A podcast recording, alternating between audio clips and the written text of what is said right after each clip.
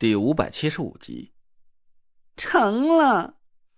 纳若兰咧着大嘴转过身来，我仔细看了一下，太医令上又显出了两道淡淡的绿色光芒。这两道绿色对应的是谁啊？是我干爹吗？我问纳若兰，她点了点头，长长的松了口气。一道是搬山梧桐，一道是关外雄雷。夏雷着呀，这九兄之地。咱已经算过了两道坎儿了。我笑着拍了拍纳若兰的肩膀，她小心翼翼的把太医令放回怀里，朝鸾鸟鞠了一躬：“多谢前辈。”鸾鸟从鼻子里哼了一声。我这时候胆子也大了一些，磨蹭到鸾鸟身边，朝他堆起一脸的笑容：“前辈，您认识我师傅吧？他现在在哪儿呢？他老人家还好吗？”鸾鸟看了我一眼，满脸都是嫌弃的神色。不认识，不知道。我讪笑了两声，装出一副楚楚可怜的模样。前辈，我已经一年多没见师傅他老人家了，我很想他。要是前辈知道我师傅的下落，还请前辈体恤我思念师傅的心情，就告诉我吧。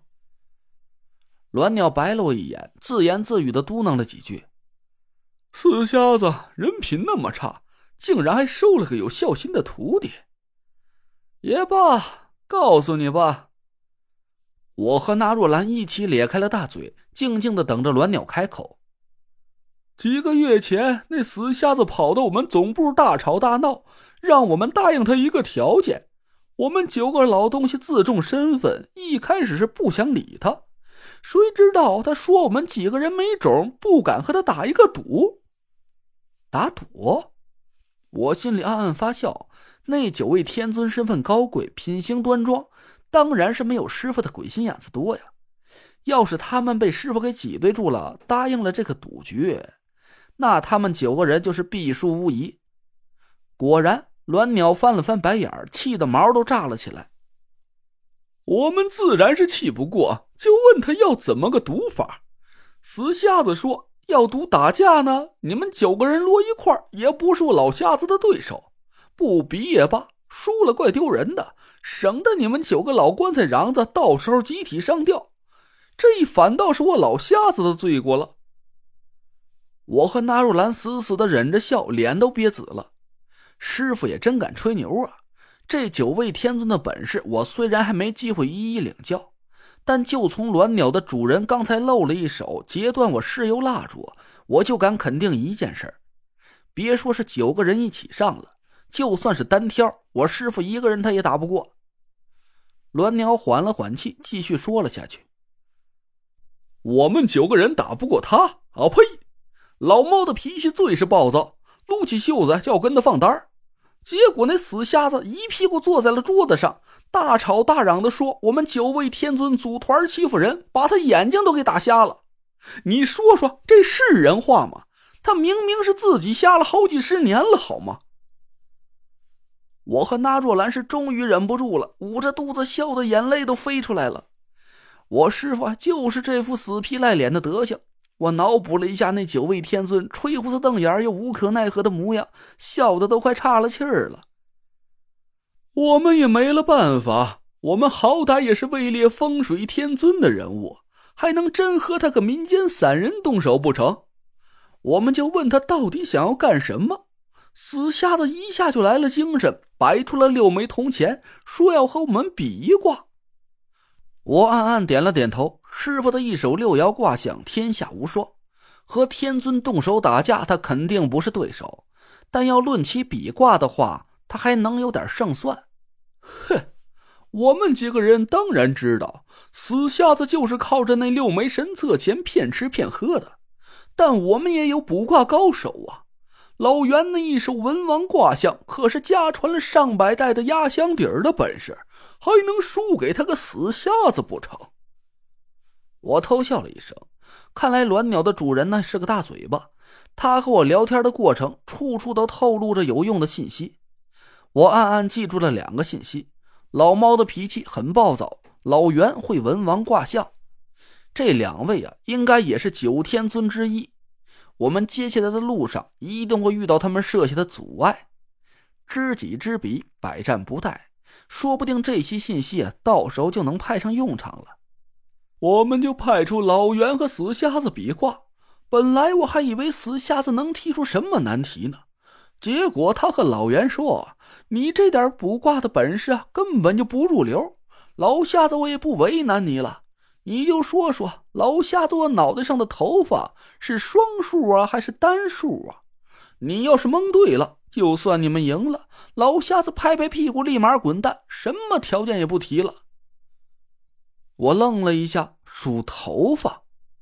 我和纳若兰对看了一眼，一起疑惑的摇了摇头。虽然一个人脑袋上啊头发是挺多的，普通人是不可能数清的，但这对风水师来说不算是个什么难题啊。最简单的一个办法就是把天干地支用法对应到这个人的脑袋上，显示出阳卦呀就是单数，显示出阴卦就是双数。这是我七八岁的时候师傅就教给过我的一种很简单的法术。他的对手可是文王卦象的世家传人，师傅怎么可能出这么简单个题目？这不是故意要输掉赌局吗？鸾鸟冷哼了一声，继续说了下去：“老袁当然不可能被这种简单的题目难住，很快就推算出他头发数量是双数了。可那死老瞎子说：‘老袁啊，我就说吧，你这点卜卦的本事根本就不成。’”你猜错了，我们几个人当然不信老袁能卜错了卦，老袁也不信呢，就又推算了一次，结果还是双数。我们几个人也都用法术推算了一下，结果都是双数。我还以为死老瞎子要胡搅蛮缠，拔掉自己一根头发，非得说是单数呢，就想了个很聪明的办法，防止他耍滑。我笑着问鸾鸟的主人：“你想了个什么聪明的办法？”“嘿嘿，我对死瞎子说，你脑袋上的头发是阴阳之数，这下子无论是单数还是双数，我们都赢定了。你说我这个办法聪明不？”我都让他给逗笑了。虽然我没亲眼见过鸾鸟主人的模样，但从他声音上听起来，他至少也是个老头了。他竟然想出了这么个无耻的数字来对付我师傅！我一边笑一边摇头。我是被这个天真的老小孩啊给打败了。聪明，那前辈你赢了我师傅了吗？我赢？我赢个屁！死瞎子问我：“你确定吗？不改了？”我当然不改呀。结果那死瞎子他他，鸾鸟给气得半天没缓过气儿来，狠狠跺了一脚。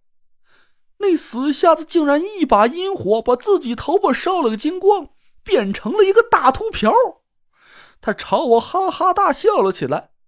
老栾呐，我这头发还偏偏是个非阴非阳之数，你输了。鸾鸟气得头上的冠子都炸开了。我和纳若兰笑得滚在地上，半天没爬起来。哎呀，哎呀，我这肚子！